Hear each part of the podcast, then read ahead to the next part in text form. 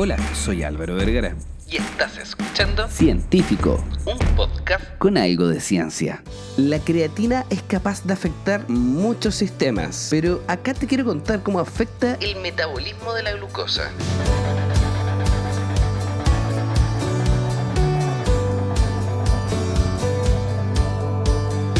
Los GLUT son un grupo de transportadores de glucosa. Logran translocarse, o sea, migrar a la membrana de las vesículas y son el gran limitante de la velocidad que lleva glucosa a la célula. Muchas veces se estudia el GLUT4, ya que existen muchos tipos de GLUT, pero el cuarto es muy importante, ya que es la variante más activa de todos estos GLUT que podríamos encontrar en el cuerpo. Se sabe que los agentes que reducen la glucosa en sangre son dos principalmente, la insulina o AMPK, que se activa principalmente por ejercicio, y actúan a través de la movilización de diferentes tipos de GLUT.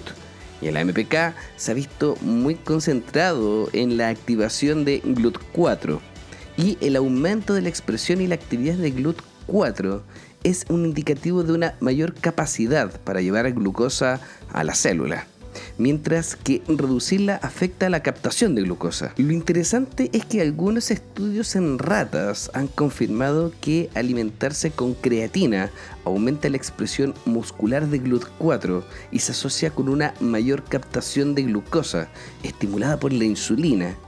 Existe algo que está desencadenando en base al consumo de un suplemento, como es la creatina, que nos va a ayudar a regular de mejor forma la glucosa. De hecho, sin ir más lejos con la suplementación. La suplementación de creatina, cerca de 5 gramos al día, junto a la rehabilitación, después de la inmovilización de las extremidades durante dos semanas, mientras se toma 20 gramos de creatina al día, se asoció con una conservación de los niveles de GLUT4 que se redujeron durante la inmovilización. Esto quiere decir que como los GLUT4 se activan por el movimiento, por la actividad física, por los deltas de diferencia en energía, pareciera ser que la creatina ayuda a tapar estas señalizaciones cuando estamos inactivos y ayuda a mantener este transportador de glucosa siempre activo. El estudio en cuestión lo que hizo fue generar dos grupos y ambos grupos estaban en rehabilitación luego de estar completamente inmovilizados para bajar algunas expresiones celulares dadas por la actividad física y el movimiento. Pero a uno de estos grupos le entregó creatina durante ese tiempo de inmovilización. Y cuando empezaron la rehabilitación, a uno le dieron creatina y al otro le siguieron solamente su alimentación normal sin la creatina. Se dieron cuenta que el grupo que consumía creatina obtuvo un 40% más de creatina en comparación al placebo. La suplementación con creatina parece atenuar las disminuciones en la expresión de GLUT4 observadas por la inmovilidad y puede aumentar las expresiones de GLUT4 durante el ejercicio. Si bien parece capaz de aumentar el GLUT4 durante las condiciones de reposo, no alcanza una importancia muy significativa, lo que sugiere que la suplementación con creatina funciona mejor junto al estímulo del ejercicio y ayuda a potenciar aún más este control. Esto nos quiere decir que si estás inmóvil o tienes algo como una resistencia a la insulina y consumes creatina, no te va a dar una hipoglicemia pero al momento en que te pongas a entrenar, su efectividad se va a disparar y va a ayudar a controlar todos estos picos de glicemia que podrías llegar a tener, ya que el transporte de los GLUT4 se vuelve mucho más efectivo gracias a la creatina. ¿Por qué pasará este efecto?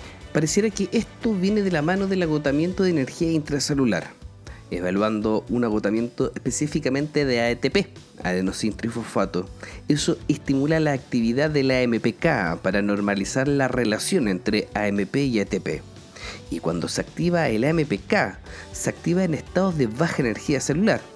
Y eso parece inhibir la creatinquinasa a través de la fosforilación, presentada a través de las reservas de fosfocreatina, para atenuar la velocidad con que la creatina logra amortiguar el ATP. De hecho, pareciera ser un ciclo sin fin.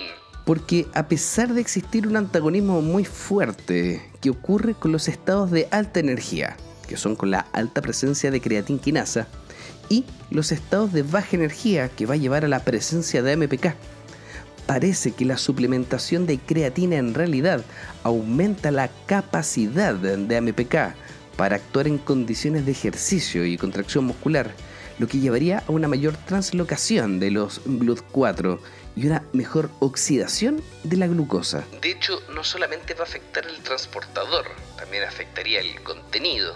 Ya que se sabe que la creatina aumenta el volumen celular del músculo esquelético, junto con el aumento del peso del agua. Dado a que el glucógeno en sí mismo también aumenta el equilibrio osmolítico de una célula, va a traer agua. Y la evidencia preliminar muestra que una fuerte tendencia hacia que la creatina puede aumentar las cargas de glucógeno a nivel muscular.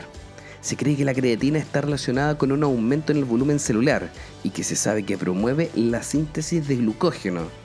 Esto ya empieza a aumentar un poquito más y si lo estamos pensando en algunos deportes de largo aliento o de endurance, la creatina no solamente va a ayudar al deporte de fuerza, sino si haces un trabajo aeróbico o una maratón, la creatina te podría ayudar a utilizar de mejor forma y guardar para una competencia una mejor carga de hidratos de carbono, mejorar tus transportadores GLUT4 y de esa forma poder tener un mejor watts o una mejor relación al momento de correr.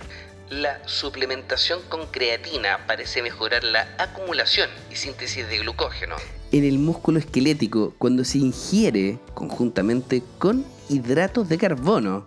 Esto pareciera ser sumamente importante al momento de buscar rendimiento y, por qué no decirlo también, buscar salud dentro de este sistema que muchas veces eh, y muchas personas podrían tener adulterado, que es el sistema metabólico de los hidratos de carbono. Pero no en la glucosa en sangre. De hecho, un estudio que se hizo en hombres que eran sedentarios y sanos recibieron una fase de carga de creatina y luego 11 semanas de mantenimiento.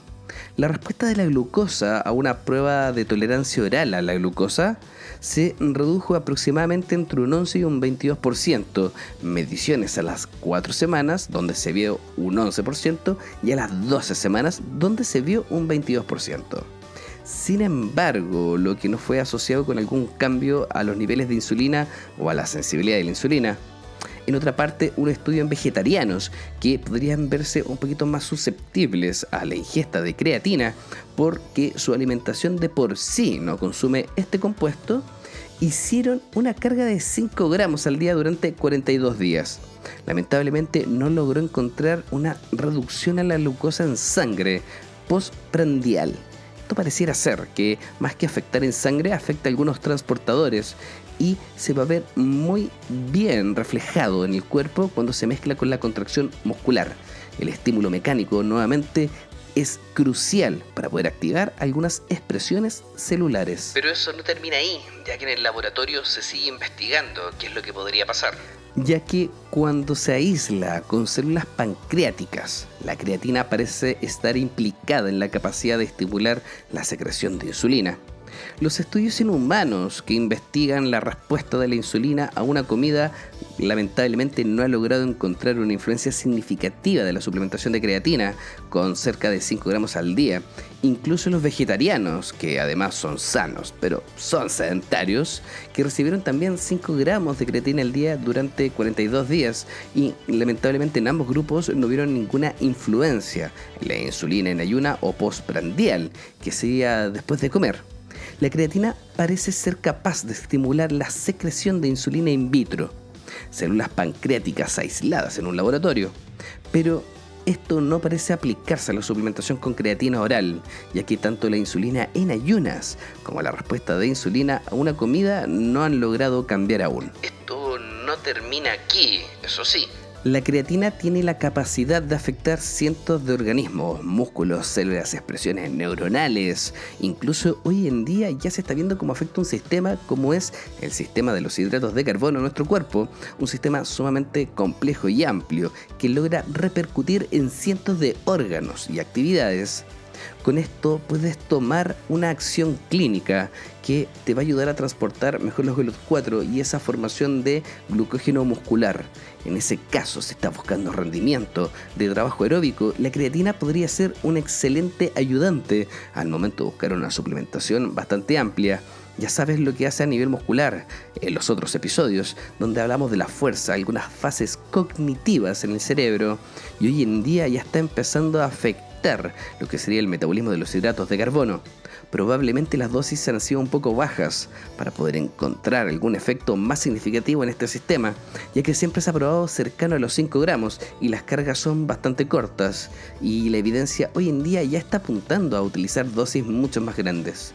Esperemos qué dice la ciencia sobre este suplemento tan básico, noble y económico. Si te gustó este episodio, ya sabes qué hacer. Toma creatina y sale a correr.